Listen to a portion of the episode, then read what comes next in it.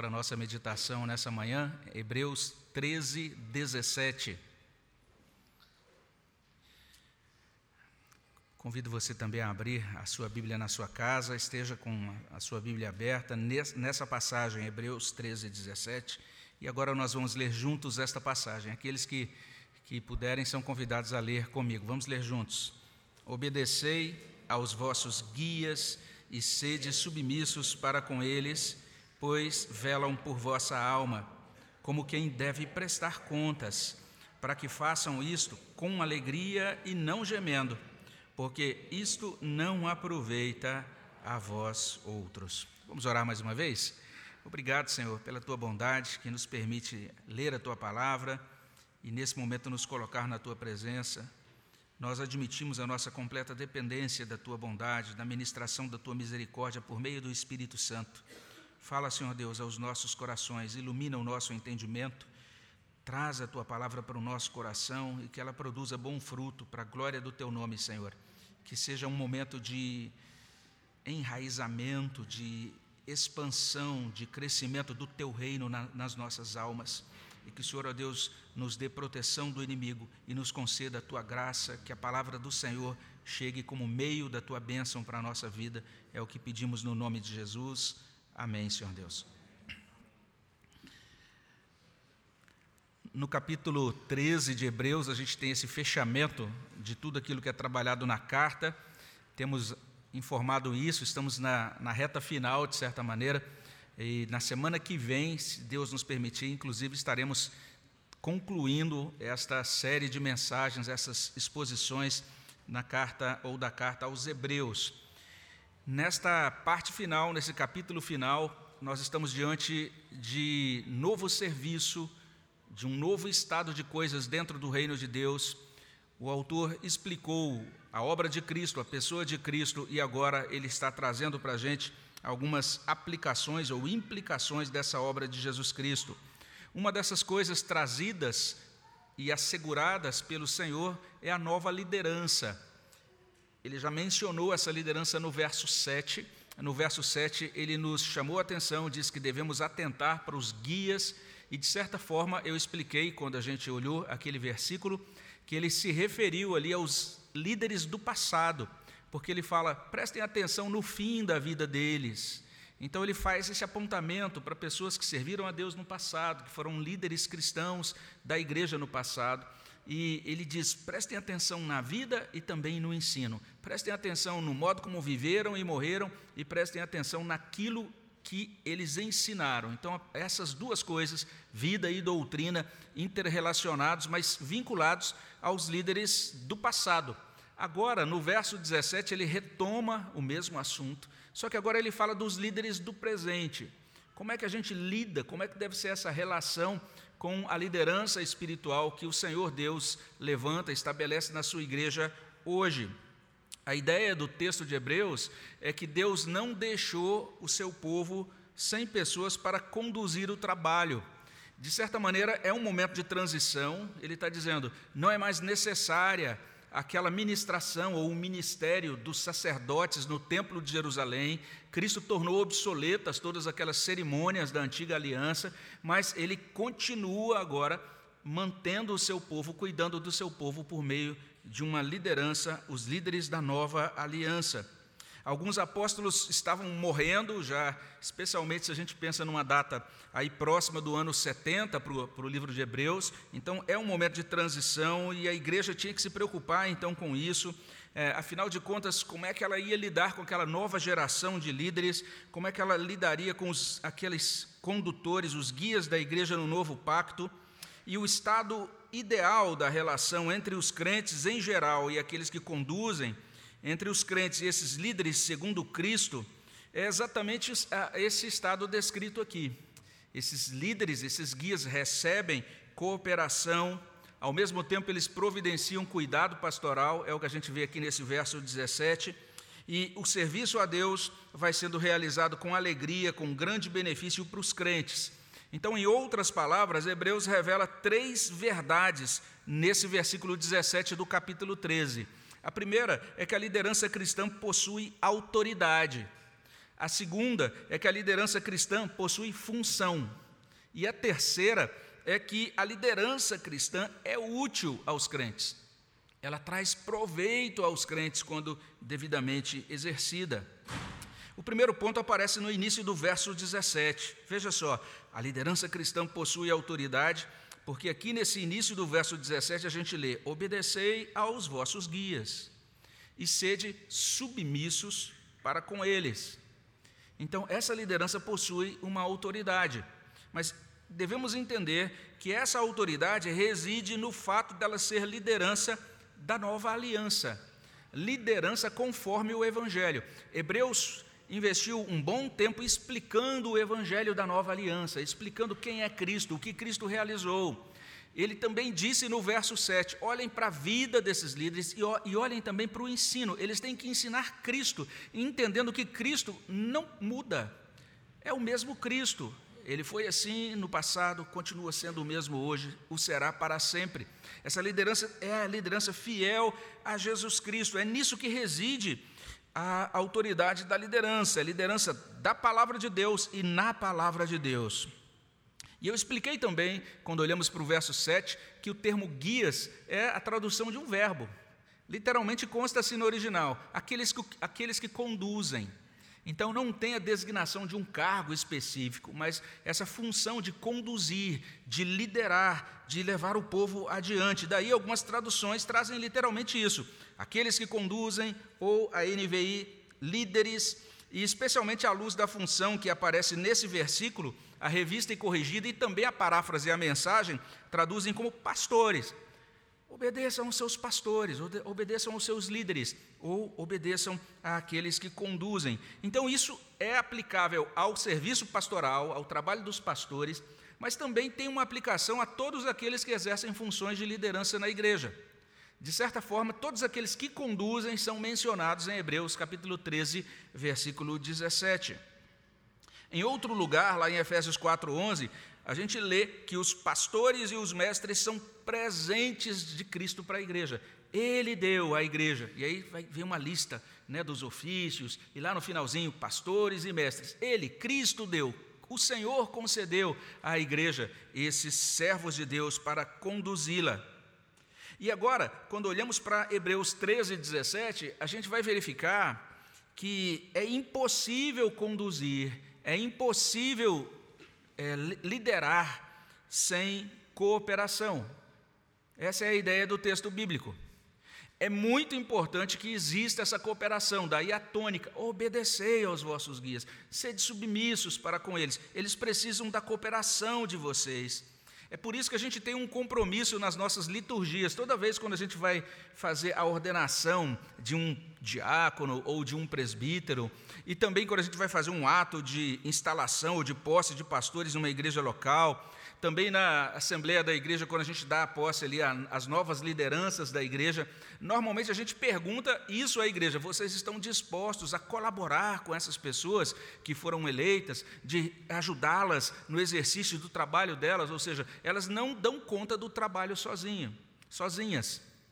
O propósito de Deus não é o propósito de uma igreja em que algumas pessoas são é, eleitas ou nomeadas para determinados cargos e essas pessoas façam todo o trabalho sozinho. O propósito de Deus é um propósito de mútua cooperação.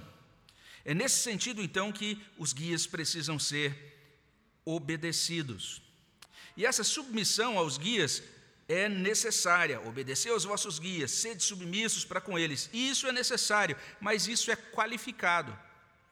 É submissão no Senhor. Olha só que interessante. E, de certa maneira, é uma submissão que aplica o que consta no versículo 7. Olhem para a vida deles e olhem para a doutrina deles, olhem para o ensino deles. Então, versículo 7 e versículo 17 se complementam aqui em Hebreus 13. E é interessante que na nossa igreja é assim também, ou seja, nas nossas igrejas presbiterianas do Brasil, você deve obedecer à sua liderança enquanto ela for fiel à palavra de Deus. Ou seja, não devemos obedecer uma liderança arbitrária, uma liderança centrada simplesmente nos desejos ou no ego de um líder aí que de, de, decide fazer o que lhe dá na telha ou entende que foi encaminhado por Deus é, por uma nova revelação. Não, nós olhamos para a vida do líder e olhamos para o ensino desse líder. Então, obediência e submissão são ordenados enquanto os líderes forem fiéis. Mas a gente precisa perceber o quanto isso é contracultural essa orientação de Hebreus não se encaixa naquilo que é valorizado pela cultura contemporânea. Porque, na verdade, obediência e submissão não são valorizados por essa cultura. Essa cultura que nos cerca, ela sublinha, ela destaca aquelas atitudes, aquelas iniciativas e realizações egomaníacas de ruptura aquelas pessoas que dizem assim: eu não me submeto a nada, eu sou uma pessoa tão criativa, tão capaz de implementar algo novo, é, de empreender algo novo, que eu estou quebrando todas as regras e estou rompendo com todas as normatizações. Então, na verdade, é isso, isso é muito valorizado. A gente percebe isso no perfil dos CEOs, né, dos grandes líderes das corporações que fizeram muito sucesso, que fazem muito dinheiro. Gente que simplesmente não se submete a nada e a ninguém. A gente vê muito isso também nas biografias das celebridades que são apresentadas pelas diferentes mídias, e a gente começa a achar bonito isso. Olha só que interessante, uma vida em que a pessoa não presta contas a ninguém, não, submete, não se submete a ninguém, ela faz aquilo que entende que deve se fazer, ela está se autenticando como ser humano, uma autenticação rebelde. Então, eu me autentico a despeito de tudo e de todos. Eu sou adulto, eu me defino, eu me conduzo, eu me basto. É isso que está sendo enfatizado pela cultura contemporânea. Vem agora Hebreus diz: aprenda a, a submeter-se, a obedecer. Olha que coisa interessante. Isso é contracultural demais, isso não é fácil.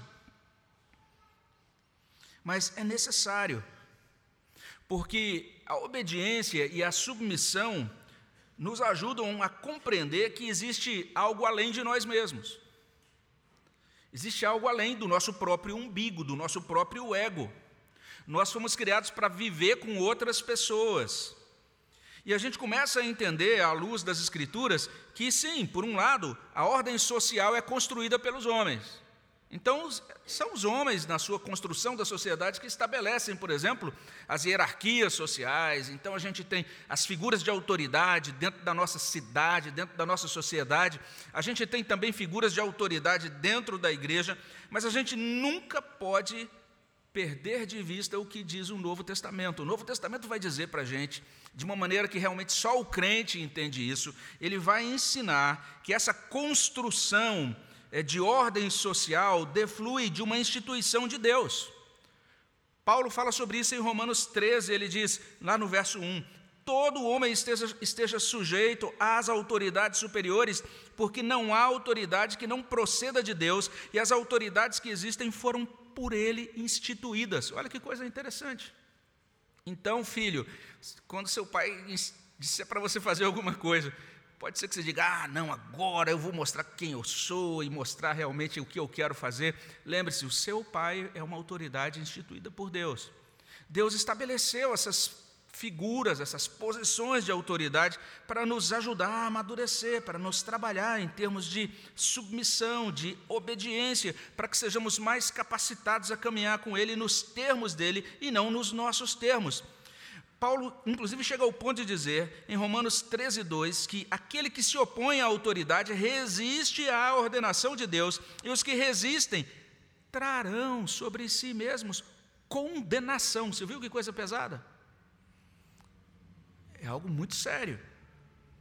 Sendo assim, como pastor da igreja, tem momentos que eu conduzo o conselho, mas tem momentos que o conselho me conduz, o conselho me enquadra, fala, pastor, ó, isso aí não. Ou então, pastor, esse negócio tem que ser diferente. E tem que ser assim mesmo. Eu também, como pastor, sou conduzido pelos meus irmãos do presbitério. E não há problema nenhum em determinadas ocasiões, até nos contextos de presbitério, estou vendo aqui o reverendo Ciência também, a gente se dirige aos nossos colegas, senhor presidente, né? entendendo, olha, essa pessoa é autoridade para mim nesse contexto, nessa instância. E não há problema nenhum em dentro da igreja você é, chamar os seus irmãos oficiais de diácono, ou de presbítero, ou de pastor. A gente entendendo que Deus colocou pessoas em funções. Ou você entender que determinada pessoa é o presidente da sua sociedade interna. Então, aquilo que ele está colocando lá, ele é o seu líder, nomeado para aquele mandato. E você precisa entender: é o meu líder, eu preciso cooperar com o trabalho de Deus nesse contexto. Paulo fala também sobre isso no mesmo capítulo 13 de Romanos. Ele diz: Pagai a todos o que lhes é devido, a quem tributo, tributo, a quem imposto, imposto, a quem respeito, respeito, a quem honra, honra. Isso tem de ser assim, porque a liderança possui autoridade. Então, é o autor de Hebreus falando sobre a liderança no contexto da nova aliança, do novo pacto, de tudo aquilo que Cristo realizou por nós. Ele diz: Deus estabelece uma liderança. Não é mais a liderança sacerdotal, não é mais a liderança do templo do Antigo Testamento, da antiga aliança, mas é uma liderança que possui autoridade, que deve ser ouvida e acatada no Senhor. Mas não apenas isso. Em segundo lugar, a liderança cristã possui função.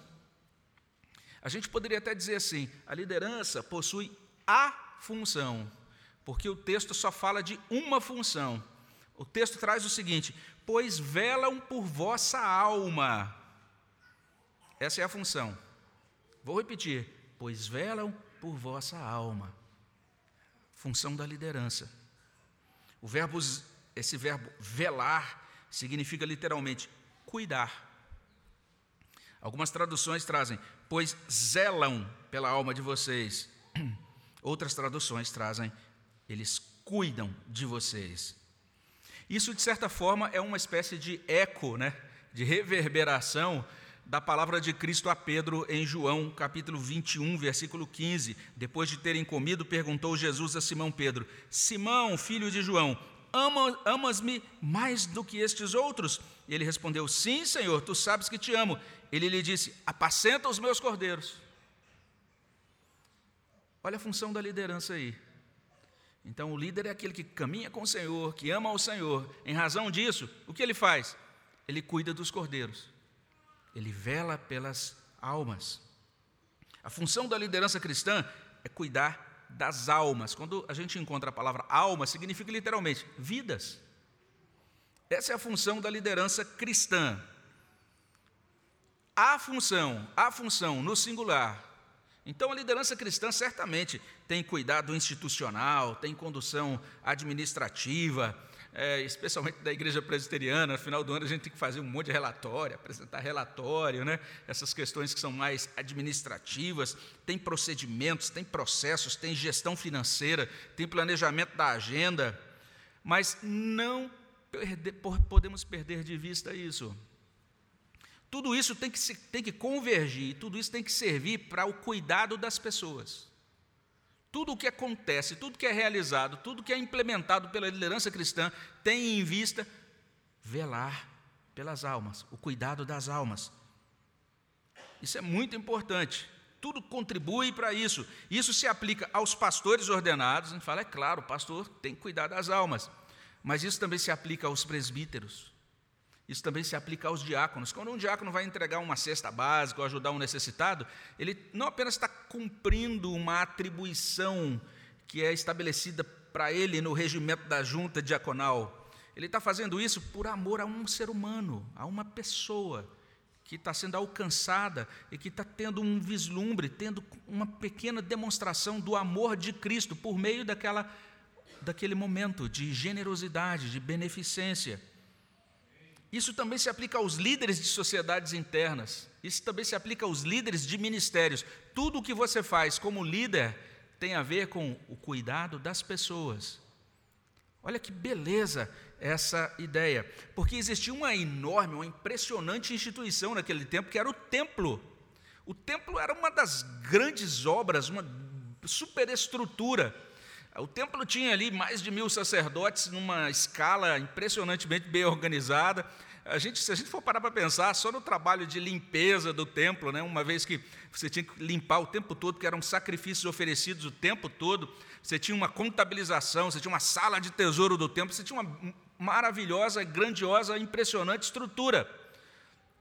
Vem o autor de Hebreus dizendo: o importante não são essas superestruturas, o importante são as almas, são as pessoas, são os seres humanos. Cristo morreu para salvar seres humanos. Todas essas superestruturas deixarão de existir quando o reino for consumado e ficará então o Senhor, um único rebanho e o um único pastor, o Senhor cuidando das suas ovelhas. Então nós precisamos entender que essa é uma liderança conforme Jesus. Jesus falou sobre isso em Marcos capítulo 10. Ele disse assim a partir do verso 42: Sabeis que os que são considerados governadores dos povos têm-nos sob seu domínio, sobre eles os seus maiorais exercem autoridade, mas entre vós não é assim. Veja só, viu só que coisa interessante? Pelo contrário, quem quiser tornar-se grande entre vós, será esse o que vos sirva. E quem quiser ser o primeiro entre vós, será o que? Servo de todos. Pois o próprio Filho do Homem não veio para ser servido, mas para servir e dar a sua vida em resgate por muitos. Lembra que eu falei agora há pouco que uma, a primeira coisa quando a gente pensa nesse modelo de liderança mostrado por Hebreus é a necessidade de obedecer à liderança? Então, olha só como isso é interessante. O Novo Testamento vai chamar a nossa atenção para isso. Nós devemos obedecer aos nossos líderes, mas em nenhum momento do Novo Testamento você vai encontrar uma instrução para o líder chegar diante do povo e dizer: vocês têm que me obedecer porque eu sou líder. Vocês sabem com o que vocês estão falando? Vocês estão falando com. Aí você vai dizer que você é líder. Não. A Bíblia diz: nós, a liderança é conforme Cristo não é exercendo autoridade como fazem os governadores lá fora, os CEOs das, corpora, das corporações, é, como fazem é, as, as, autoridades políticas. Nossa, o líder serve a Deus servindo o povo de Deus. Então, o foco, a função é o pastoreio. Ontem nós tivemos aqui a cerimônia né, de licenciatura do nosso irmão Robson, agora licenciado Robson. E a última música que cantamos dizia assim: Eu quero ter tua graça para mim, mesmo fraco ter força, tua unção sobre mim. Eu quero ser melhor assim, servindo ao teu povo e sendo servo de ti. E isso é tão sério, e isso é assim porque o texto vai dizer também que o líder cristão, ele vai prestar contas a Deus do trabalho dele ele vai prestar conta das almas sob os cuidados dele. Olha só, pois velam por vossa alma como quem deve prestar contas. Significa que quando você morrer, você vai prestar conta da sua alma a Deus. Quando o seu líder morrer, ele vai prestar conta da alma dele e ele vai prestar conta sobre o modo como ele cuidou de você. É algo muito sério, algo muito grave. Daí a palavra de Tiago, capítulo 3, versículo 1, ele diz: Meus irmãos, não nos torneis muitos de vós mestres, sabendo que havemos de receber maior juízo. Se você está à frente, se você conduz, se você lidera, você, o juízo para os líderes vai ser maior. Não sei se você já sabia disso, já tinha parado para pensar nisso. E quando a liderança se esquece disso, ela deixa de ser aprovada por Deus. É nesse sentido que eu disse que Ezequiel 34 traz uma palavra de reprovação de Deus aos pastores de Israel. Diz assim: Filho do homem, Ezequiel 34, 2. Filho do homem, profetiza contra os pastores de Israel, profetiza e diz-lhes: Assim diz o Senhor Deus: Ai dos pastores de Israel que se apacentam a si mesmos. Não apacentarão os pastores as ovelhas? Essa é a função deles: cuidar das vidas, cuidar das ovelhas. Se eles cuidam de si próprios, se eles estão olhados, olhando só para o seu próprio benefício, ai deles, Deus está contra esses líderes que procedem assim. A liderança tem função, a função da liderança, a função precípua, principal, central é velar pelas almas. E fechando o ensino, em terceiro e último lugar, o texto vai dizer para a gente que a liderança cristã é útil aos crentes. E aqui a gente não tem nenhum imperativo, mas é uma conclusão, de certa forma, é o fim desse arrazoado, desse argumento é, do autor de Hebreus nesse versículo. Ele está dizendo simplesmente isso: desobedecer à liderança bíblica não traz proveito ao crente, é o que ele diz. Olha o que ele coloca: para que façam isto com alegria e não gemendo, porque isto não aproveita a vós outros. É muito simples aqui. Quando os irmãos não cooperam, o líder se esgota. Ele se abate, ele se entristece. E ele começa a fazer o trabalho dele gemendo. Ele se sente literalmente como quem está empurrando uma grande pedra ladeira acima, né? Não tem ninguém ajudando. Ele se sente sobrecarregado, esgotado. Isso é muito sério. Salmo 100, versículo 2, diz assim: Servi ao Senhor com alegria, apresentai-vos a Ele com cânticos. É um texto que se aplica ao serviço de culto, mas também se aplica ao serviço cristão de modo geral. Que bênção é você poder fazer um trabalho e, quem sabe, até chegar tarde da noite, realizado aquele trabalho, e você está totalmente esgotado, moído. Você coloca a sua cabeça no travesseiro e diz: Hoje, hoje a, a quantidade de trabalho passou da conta, estou aqui esgotado. Mas você fala: Que bom que eu pude fazer esse trabalho. Que benção que foi poder trabalhar para Deus, para o reino dele, estar ali servindo aos meus irmãos, estar realizando o trabalho do reino de Deus. Que benção é quando isso acontece com um líder. Mas o texto está dizendo que quando não há cooperação, o líder não consegue sentir essa alegria. E esse serviço requer entusiasmo, mas um líder desmotivado deixa de beneficiar os liderados. Então chega alguém esgotado e diz: Olha, eu preciso falar contigo, pastor. E o pastor, se ele estiver esgotado também e desmotivado, não vai dar certo muito essa conversa pastoral, né? O indivíduo fala, pastor, estou pensando em me matar. Ele diz, ah, vou ter um texto bíblico aqui, o que tiver que fazer, faz-o depressa. Alguma coisa semelhante. ele está simplesmente desanimado. Olha só que coisa terrível. O texto está dizendo, se a gente não coopera, não, a, gente não, o, a gente não vai ter proveito. Isso não vai ser bom para a gente. Que coisa interessante isso. Uma liderança que conta com a ajuda dos crentes recebe motivação para prosseguir e para abençoar o povo de Deus. E uma vez que ele está assim, abençoado, esse líder vai ajudar os crentes, vai motivar os crentes quando estes passarem pelas lutas, pelas tribulações, e o resultado disso é muito bonito. Veja só, eu falei agora há pouco que aquilo que Deus traz para a gente não é aquele quadro de uma igreja em que as pessoas elegem ou nomeiam pessoas para cargos de liderança e só os líderes trabalham e a igreja fica ali parada só avaliando o trabalho da liderança. Não. O quadro lindo de se ver é o que consta em Efésios 4, 15 e 16. Mas, seguindo a verdade em amor, cresçamos em tudo naquele que é a cabeça, Cristo, de quem todo o corpo, bem ajustado e consolidado pelo auxílio de toda a junta, segundo a justa cooperação de cada parte, efetua o seu próprio aumento para a edificação de si mesmo em amor. Olha que quadro bonito, todo o corpo bem ajustado, uma igreja em que todo mundo está cooperando, fazendo a sua parte. Essa igreja recebeu, Efésios 4,11, os pastores e mestres, os líderes estabelecidos por Cristo, mas agora essa igreja, seguindo essa liderança na palavra, toda ela está interagindo em amor, toda ela está funcionando como um organismo vivo, saudável, e esse organismo produz o seu próprio aumento. É o único texto onde a gente tem uma designação expressa do crescimento da igreja, fora o livro de Atos no Novo Testamento, o crescimento numérico da igreja, expresso fora do livro de Atos. Em outras palavras, o que o texto bíblico traz para a gente o que o Novo Testamento traz, especificamente aqui Hebreus 13, 17, é que a liderança cristã ela é muito útil, ela traz muitos benefícios. E é por isso que aquelas coisas são necessárias. Nós colaborarmos, obedecermos aos líderes no Senhor e entendemos então que esses líderes estão posicionados para cumprir a sua função de velar pelas almas. É desse modo que o autor de Hebreus descreve essa relação entre os cristãos em geral e aqueles que conduzem.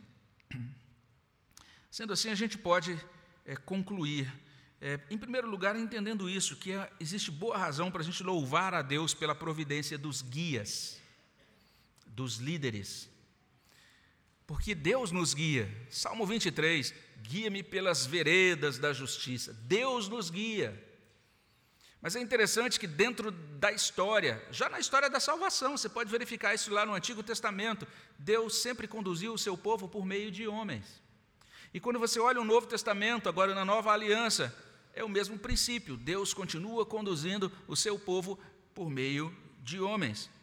E o fato de o Espírito Santo chamar pessoas para funções de liderança e de Deus prover pessoas para atender a essas funções dentro da igreja. Isso é dádiva de Deus, é presente de Deus para a igreja. Então a gente deve dizer: Obrigado, Senhor, porque o Senhor tem provido líderes. É o Senhor quem chama os trabalhadores para a tua seara, é o Senhor que provê a tua seara de obreiros, de trabalhadores. É o Senhor que faz isso, não apenas no que diz respeito à ordenação de pastores, dos ministros do Evangelho, mas também no que diz respeito ao ministério da igreja local, ao serviço da igreja local. Uma outra coisa que deve chamar nossa atenção a partir disso é esse chamado à cooperação, cooperar com os nossos guias, cooperar com os nossos líderes, cooperar sempre, cooperar mais e melhor. Não uma cooperação cega, nada de segmento fanático, nada disso. Nada de é, você começar a compreender o seu guia, o seu líder, como uma celebridade ou como um guru espiritual é, que você jamais pode questionar, nada disso. Mas cooperar em tudo o que for bíblico, cooperar em tudo que for para a glória de Deus, que realmente tem a ver com a edificação da igreja, com a edificação dos crentes. Ter muito cuidado para não alimentar sentimento ou atitude de oposição, muitas vezes baseada só em antipatia. Não fui com a cara desse líder. Ah, você viu quem foi eleito presidente da UPA? Hum, não gosto. E aí você já, já se indispõe com a pessoa, gratuitamente. Cuidado com isso. Porque de repente eu já vi pessoas que dizem: Olha, é aqui nessa igreja eu não vou fazer isso porque eu sou contra esse líder aí.